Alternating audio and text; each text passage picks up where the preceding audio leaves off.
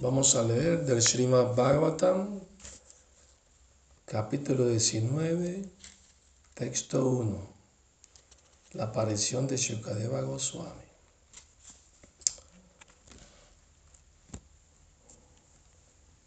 Om Namo Bhagavate Vasudevaya. Om Namo Bhagavate Vasudevaya. Om Namo Bhagavate Vasudevaya. Om Namo Bhagavate ओम नमो भगवते वासुदेवाय। नमो भगवते वासुदेवाय। नारायणं नमस्कृत्य नरं चैव नरोत्तमं देवीं सरस्वतीं व्यासं। ततो जयमुदीरयत् नस्तप्रयेशवद्रेषु नित्यं भगवतः सेवया। भगवति उत्तमश्लोके भक्तिर्भावति नैष्टिकी Bhagavati Uttamasloke Bhaktir Bhavati Naistiki Sutta Uvacha Mahipatistu Ata Tatkarmagaryam Vichintayan Atmakritam Sudurmanaha Aho Maya Nicham Anarya Vakritam Niragasi Brahmani Gudate Yasi Traducción, por favor repitan. Sutta Uvacha. Sutta Uvacha. Sutta Goswami dijo. Mahipati, Mahipati. el rey, El rey. tú, Tú. pero, Pero. ata, Ata. así pues, Así pues. mientras regresaba al hogar, Mientras regresaba al hogar.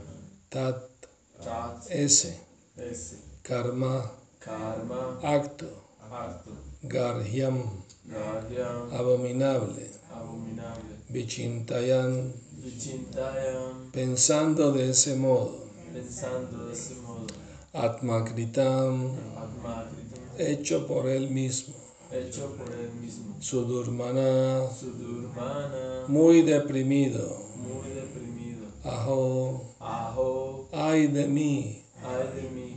maya, Maya. por mí, Por mí. nicham, Nicham. atroz, Atros. anaria, Anadia. anaria, Anaria. incivilizado, Incivilizado. vat, Vat. como, Como. kritam, Kritam. hecho, Hecho. niragasi, Niragasi. a aquel que es intachable, A aquel que es intachable.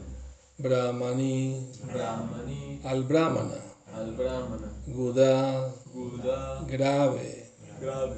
Tejasi, Tejasi. al poderoso. Al poderoso. Sri Sutta Goswami dijo, mientras el rey Maharaj Pariksit regresaba al hogar, sintió que el acto que había cometido contra el intachable y poderoso Brahmana había sido atroz e incivilizado. En consecuencia, se sintió afligido. El piadoso rey se arrepintió del trato impropio del que accidentalmente había hecho objeto al poderoso Brahmana, quien era intachable. Ese arrepentimiento es natural en un buen hombre como el rey, y ello libera al devoto de toda clase de pecados cometidos por accidente. Los devotos son intachables por naturaleza.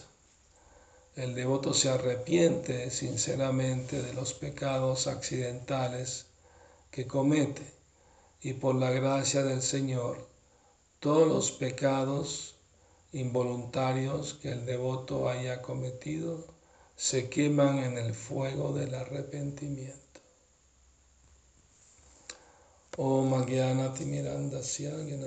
Salakaya Chakshuru Militam Yena Tasma Shri Gurave Namah Nací en la más oscura ignorancia, mi maestro espiritual, Shila Prabhupada, me abre los ojos con la antorcha del conocimiento. A él le ofrezco mis humildes y respetuosas reverencias. Shila Prabhupada aquí.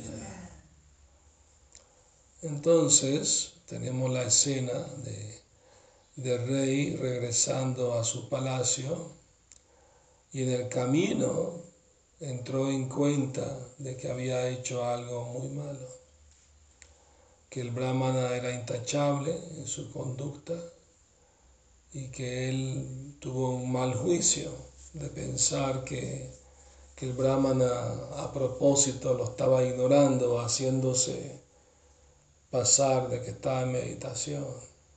¿no? Entonces él se dio cuenta de ese error que él cometió y, de haberle puesto una guirnalda de serpiente muerta al cuello. Era una falta de respeto, obviamente. No,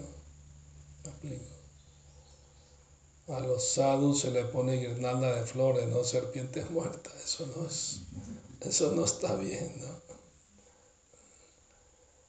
Pero lo importante ahí es que el rey se sintió muy arrepentido, muy arrepentido de lo que hizo y es natural para un devoto del Señor cuando hace algo accidentalmente indebido, eh, se siente acongojado y arrepentido, como lo hizo el rey Parikshit. ¿Ah? Pero a veces vemos que devotos se portan mal y lo, y lo justifican en vez de aceptar que, bueno, cometí un error entonces eso es muy grave. ¿no? podido cometer un error es una cosa, pero reconocer que cometió un error, eso es grandeza. O sea, la honestidad no es algo barato, es algo que solamente personas ¿no? De buen de alto calibre tienen, pues, de ser honestos con, con ellos mismos y con Dios y con los demás, ¿verdad? Entonces Maharaj Parikshit es el devoto puro ideal que reconoce su, falta, pues, ¿no? Aunque sabemos que él fue el plan de Krishna, que eso sucediera, ¿no? Pero aún así el rey está tomando responsabilidad de lo que hizo, Mm. Como una vez un devoto eh, un presidente de un templo hizo unas inversiones de dinero del templo y resultaron mal y se perdió mucho dinero. Y, y, y, Prabhupada le reclamó eh, y el devoto se justificó. Dijo, no, Prabhupada, es arreglo de Krishna. Prabhupada le dijo, no, no es arreglo de Krishna, es tu tontería. Nosotros tenemos una forma de aplicar la filosofía a conveniencia. Cuando las cosas van mal porque cometí un error, ah, es arreglo de Cristo. Y cuando van bien, ah, bueno, yo lo hice, ¿no? pero debe ser al revés. Cuando va todo bien, pues no me lo merezco, pero gracias a Krishna, ¿no? Y si va mal, pues algo, algún error cometí, ¿no? O sea, muy importante. Muy importante eso. Por otro lado, ¿no? un devoto también eh, no, le gusta culpar a nadie, como una vez un devoto se quejó con Prabhupada, Prabhupada, tal devoto me hizo esto y dijo esto y aquello, y ¿no? quejándose. Y Prabhupada lo, lo miró seriamente y le dijo, no te enojes con el instrumento de tu karma. O sea, Amor Krishna usó esa persona para que tú pagues un karma, entonces no te enojes con el instrumento, enójate contigo mismo que, que creaste el karma. Entonces, eh, por esa razón, el toro y la vaca que representaban la religión y la madre tierra no quisieron acusar a Kali de que él lo estaba maltratando para dar un punto filosófico importante. El acusador es tan responsable como el acusado, en el sentido de que nada pasa por casualidad. Si algo malo te pasó, algo hiciste. Pero es difícil para las personas aceptar eso, entenderlo filosóficamente. Claro que también hay la posibilidad de que alguien malutilice la filosofía para justificar portarse mal y decirle al otro, bueno, es tu karma.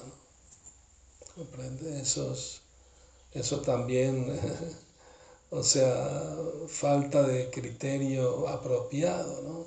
O sea, el rey, no, el rey no pensó, bueno, eso fue el karma del, del brahmana, pues, que le pasara eso. No, él no pensó así. Él dijo, no, yo cometí el error, es mi responsabilidad. Tengo que pagar karma por esto. Pero el brahmana no se ofendió. Eso es también otro punto importante. No lo tomó en serio. Una tontería, ¿no? No es nada grave, pues. ¿No? Tiró la serpiente. Pero cuando el hijo de él vino llorando, porque era un niño, pues una adolescente, pues, empezando la adolescencia, y porque para echársela delante de los amigos, que era un brahmana poderoso, pues, ¿no? Lanzó la maldición, tocando el agua, mantra, ¿no? Y en esa época los brahmanas eran tan poderosos que hasta un niño brahmana tenía poderes de bendecir y maldecir, ¿no? Entonces, eh, pero su padre no aprobó, condenó lo que hizo su hijo. Inmediatamente le, echó tremendo regaño. ¿no? ¿Qué hiciste? ¿Cómo pudiste maldecir a un rey tan piadoso, tan devoto como Mahaparikshit? ¿Y, ¿Y qué hizo el Brahma? Le pidió a Krishna que perdone a su hijo porque era un niño tonto. Y seguramente Krishna lo perdonó porque es un niño, pues no tenía plena conciencia de lo que hace.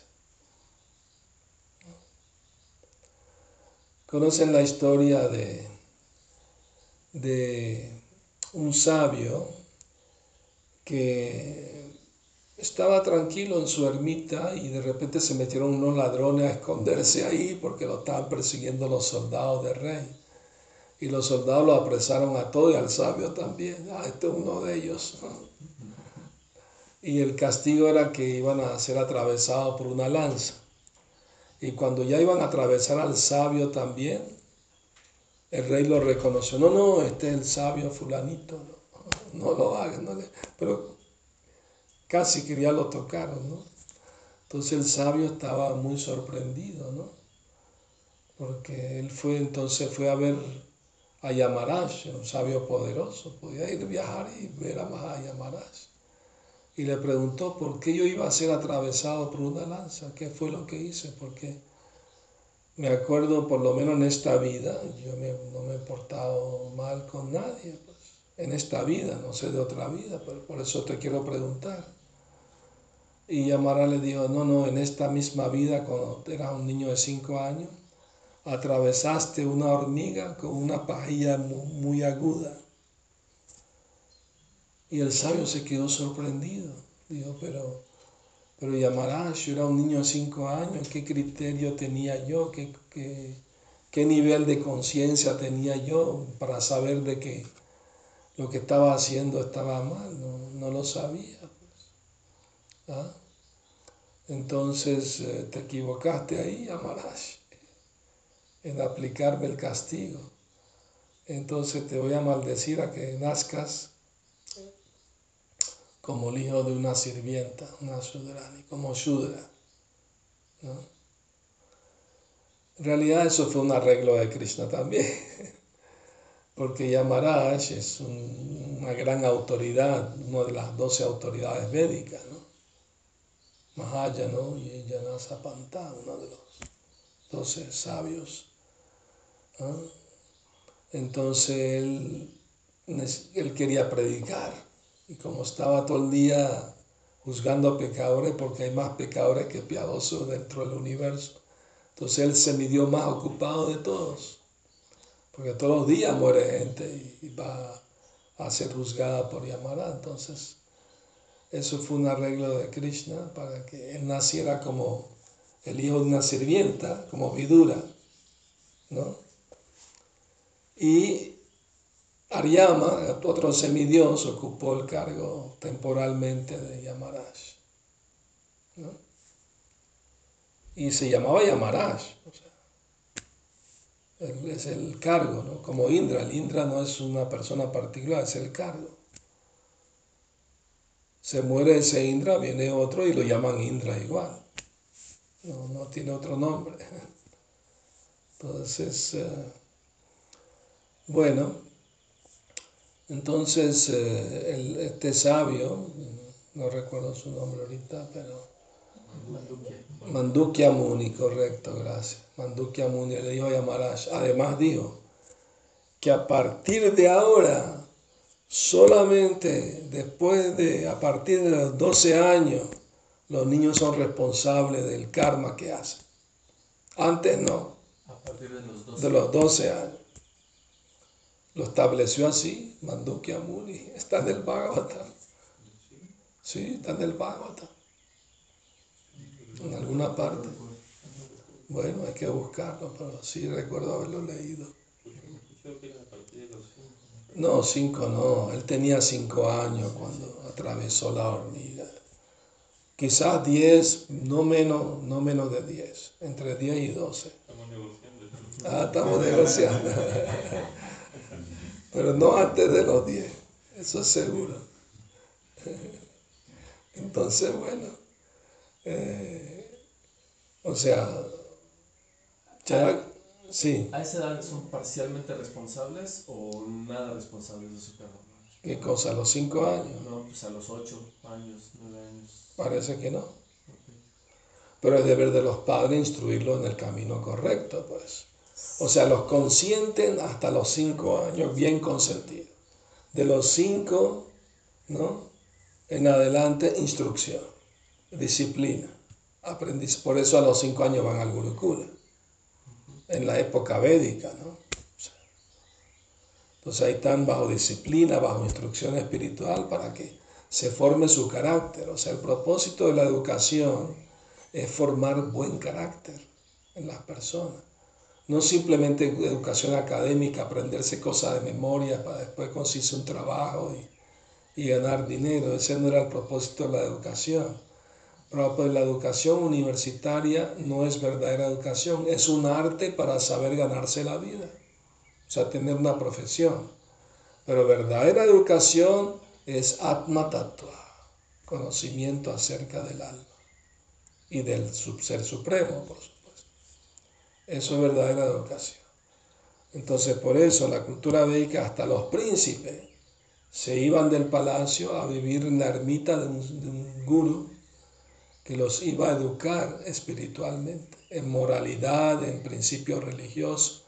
Entonces ya cuando son adolescentes ya tienen una formación.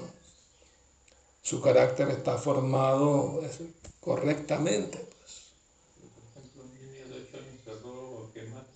¿Cómo?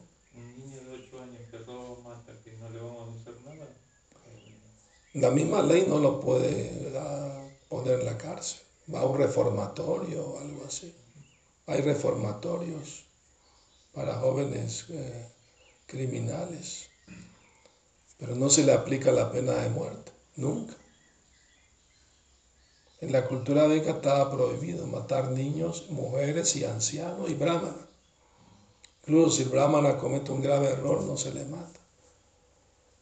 ¿Y las mujeres? Las mujeres no, tampoco se les mataba. Porque se supone que deben estar protegidas de ellas mismas.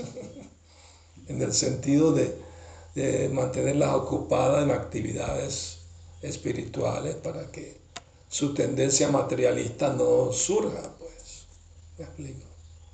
Pero como en Kali Yuga no hay protección a las mujeres, eso es un, eso es un hecho, no se protegen, ni tampoco quieren ser protegidas, o sea, ya hasta se molestan si le dicen que, quieren, que tienen que ser protegidas, les parece. le correspondería al, esposo? Claro, y antes del esposo los padres, y cuando se casa el esposo le, le corresponde protegerla de ella misma, o sea, en el sentido de de que esté bien ella pues pero también de invasores y de personas que obviamente obviamente obviamente que sí ¿no? De, de hombres malos. ¿Quién la va a proteger de los hombres malos? Los- un hombre bueno. Pero en, en la, en la ley secular hay, hay cárcel para mujeres, cárcel para, o sea, mayores de 18 años que hacen algún delito van presos. Sí, yo sé, yo sé, es así. Pero el deber de la sociedad haber educado bien a las mujeres, igual que los hombres, quiero decir. ¿No? Sí, por hoy. De todas maneras, en muchos casos es un atenuante ser mujer. Hoy por. Sí, sí, hay un atenuante, obviamente, ¿no? Reciben menos castigo que un hombre que cometa el mismo delito. Obviamente que tienen que pagar, obviamente, por si, si cometen un crimen, pues es obvio, ¿no? Pero normalmente, si están bajo la protección de los padres o del esposo o de los hijos ya adultos, entonces eh, no tiene por qué haber nada, ¿no? malvado que ella pueda hacer, pues si está protegida, está bien guiada, ¿no? Pero si no hay buena guía, hay, mal, hay malos guías, ¿no? Sobran, ¿no? Entonces es la situación actual de la sociedad que está mal dirigida por personas ciegas espiritualmente y es un caos total, ¿no? porque no hay conocimiento del alma, solamente todo el mundo cree que es el cuerpo. Entonces una mujer piensa que es un objeto de explotación, ¿no? Entonces ese es el problema. Eh, bueno, vamos a leer otro verso más. Dhruvam tato me krita deva elana Duratyayayam vyasanam nati dirgat tadastu kamam hiyaga nishkritayame yatana kuryam punar eva madha. El rey Parikshit pensó, por haber desatendido las disposiciones del Señor Supremo, debo suponer sin duda que alguna dificultad me embargará en el futuro cercano. Ahora deseo sin reservas que la calamidad aparezca en este momento, pues de ese modo me libraré de la acción pecaminosa y no cometeré de nuevo una ofensa de esa clase. Significado. El Señor Supremo estipula que a los brahmanas y a las vacas se le debe dar plena protección. El propio Señor está muy inclinado a hacerle el bien a los brahmanas y a las vacas, Go Brahmana y Tayacha. Maharaj Pariksit sabía todo eso, por lo cual concluyó que su acto de insultar a un brahmana poderoso iba a ser castigado sin duda por las leyes del Señor, y suponía que algo muy difícil le iba a aparecer en un futuro muy cercano. Él deseaba, pues, que la inminente calamidad recayera sobre él y no en los miembros de su familia. El mal comportamiento personal que un hombre tenga afecta a todos sus familiares. Por lo tanto, Maharaj Pariksit deseaba que la calamidad recayera únicamente sobre él. Si él sufría personalmente, evitaría futuros pecados y al mismo tiempo el pecado que había cometido quedaría contrarrestado y sus descendientes no sufrirían. Esa es la manera en que piensa un devoto responsable. Los familiares del devoto también comparten los efectos del servicio que él le presta al Señor. Maharaj Prahlad, mediante su propio servicio devocional, salvó a su padre demonio. Tener un hijo devoto en la familia es el don o la bendición más grande que puede dar el Señor. Por eso es tan importante que los padres se preocupen de, educar al hijo para que se haga un buen devoto. Es su responsabilidad número uno. ¿no?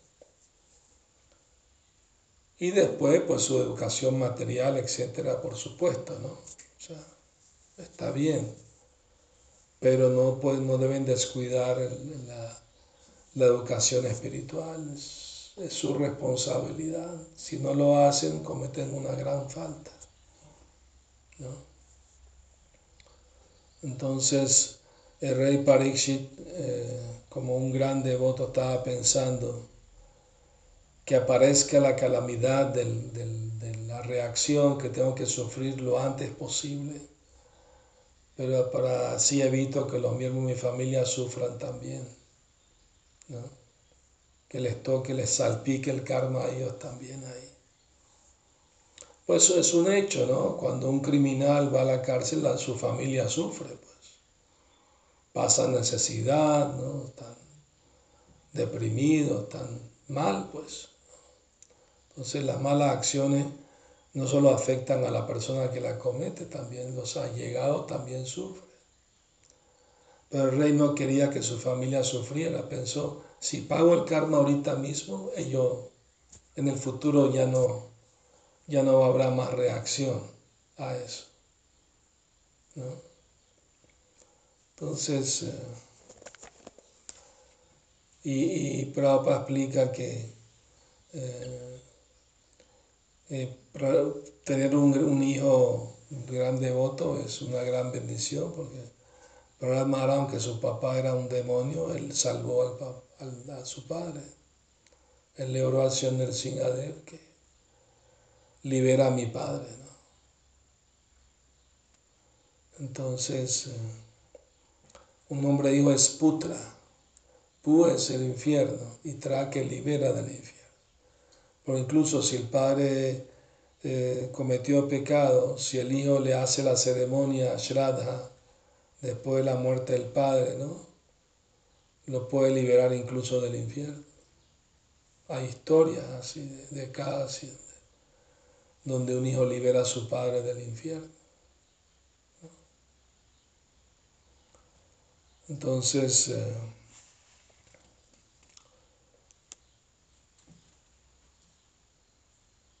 O sea, Maharaj él pensaba que la calamidad cayera sobre mí solamente. Por favor, Krishna, que mi familia no le toque sufrir por lo que yo hice. Yo acepto mi propio sufrimiento. Prabhupada habla, por ejemplo, de los cristianos, ¿no? Que ellos piensan como Jesucristo sufrió en la, en la cruz por mis pecados.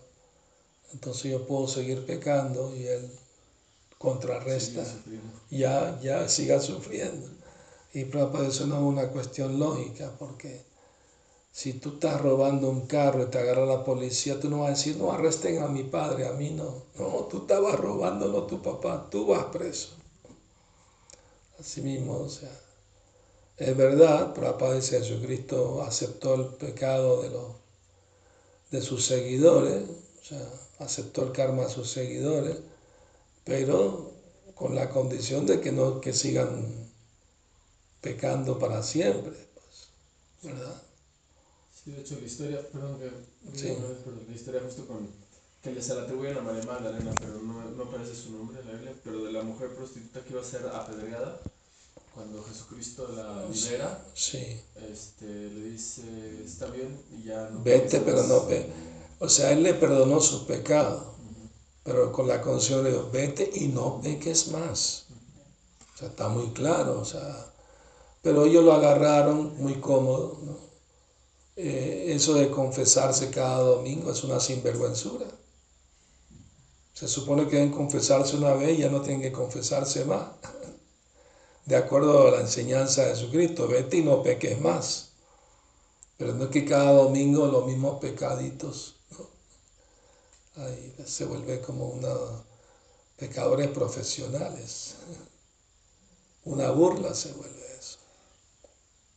Sí. ese principio de, de, confesarse no sería algo así como revelar la mente en confidencia, o sea, el original, ¿no? No el hecho de... Sí, sí, por, sí, por supuesto. En realidad ningún hombre puede perdonar pecados, solamente Dios puede perdonar pecados, ¿verdad?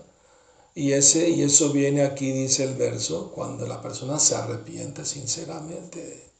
Ya eso es suficiente, Krishna está en el corazón. ¿Comprende?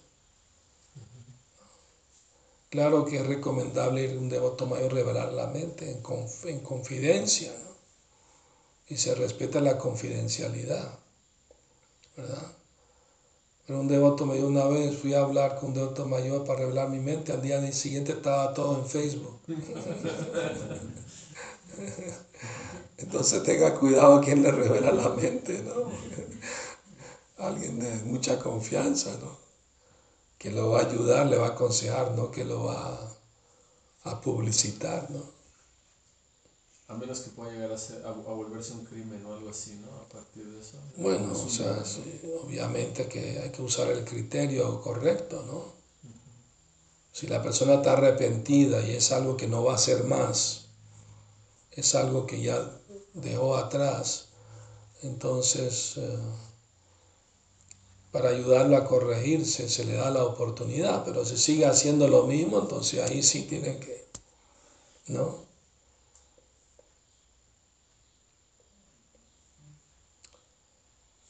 Muy bien. ¿Algún otro comentario, pregunta? ¿Estamos de acuerdo con la filosofía? Sí. Sí, decían. Algo, algo breve. Este, que no había escuchado esta misma historia del, del Muni con, con el asunto de Yamaraj. Sí. Y claro, me acuerdo que usted había comentado esto del, de que los- a los 12 años el, el niño tenía que hacerse responsable de su karma. Y no sé si de la misma clase que lo dijo, o en otra, o lo escuché en otro lado, no recuerdo bien, que también los padres tenían que, hasta cierta edad, hacerse ellos responsables del karma del niño. Y que luego el niño ya se hacía responsable completamente de, de su karma. El karma es individual, pero el deber, el deber de los padres es educar bien al hijo. Porque si lo educan mal, ellos son responsables y tienen que pagar karma por no educarlo bien. Hay una historia, ¿no? Eh, la escuché de Prabhupada en una clase, donde Prabhupada dice que un, un ladrón lo iban a ahorcar, ¿no? Había matado a alguien, había robado y lo iban a ahorcar. Se le pidieron algún último deseo, sí, sí, quiero, quiero ver a mi tía, quiero hablar con ella. Y la tía estaba llorando y, se acercó, y quiero decirte algo al oído. Y, y la tía puso el oído y él le mordió, le arrancó la oreja. Malvado, ¿por qué hiciste eso? Todo el mundo molesto, ¿no? Y el, y el ladrón le dijo, porque yo de pequeño traía cosas robadas a la casa y tú en vez de regañarme me animabas, ah, qué bueno, trae más cosas, ¿no? en vez de regañarme y decirme que eso estaba mal, me animaste a seguirlo haciendo y por culpa tuya ahora tengo que morir porque no me educaste bien. ¿Entiendes? Entonces es importante, ¿no? Aceptar la responsabilidad. Era huérfano, solo tenía la tía nada más. Entonces era el deber de ella educarlo correctamente. Si vio que estaba robando, trayendo cosas, tenía que haberle dicho que no, que eso estaba mal. No andes con malas compañías que te enseñan a robar. Vas a terminar sufriendo en la cárcel. Además, la Biblia dice, no robarás. Se obedece la ley de Dios. Es el deber de los padres o de los guardianes, educar bien. Y si no lo hacen, pues tienen que pagar karma, por supuesto. Sin duda alguna. Muy bien, muchas gracias por venir a escuchar el Srimad Bhattam, Shila Prabhupada ki. Gora Premanandi.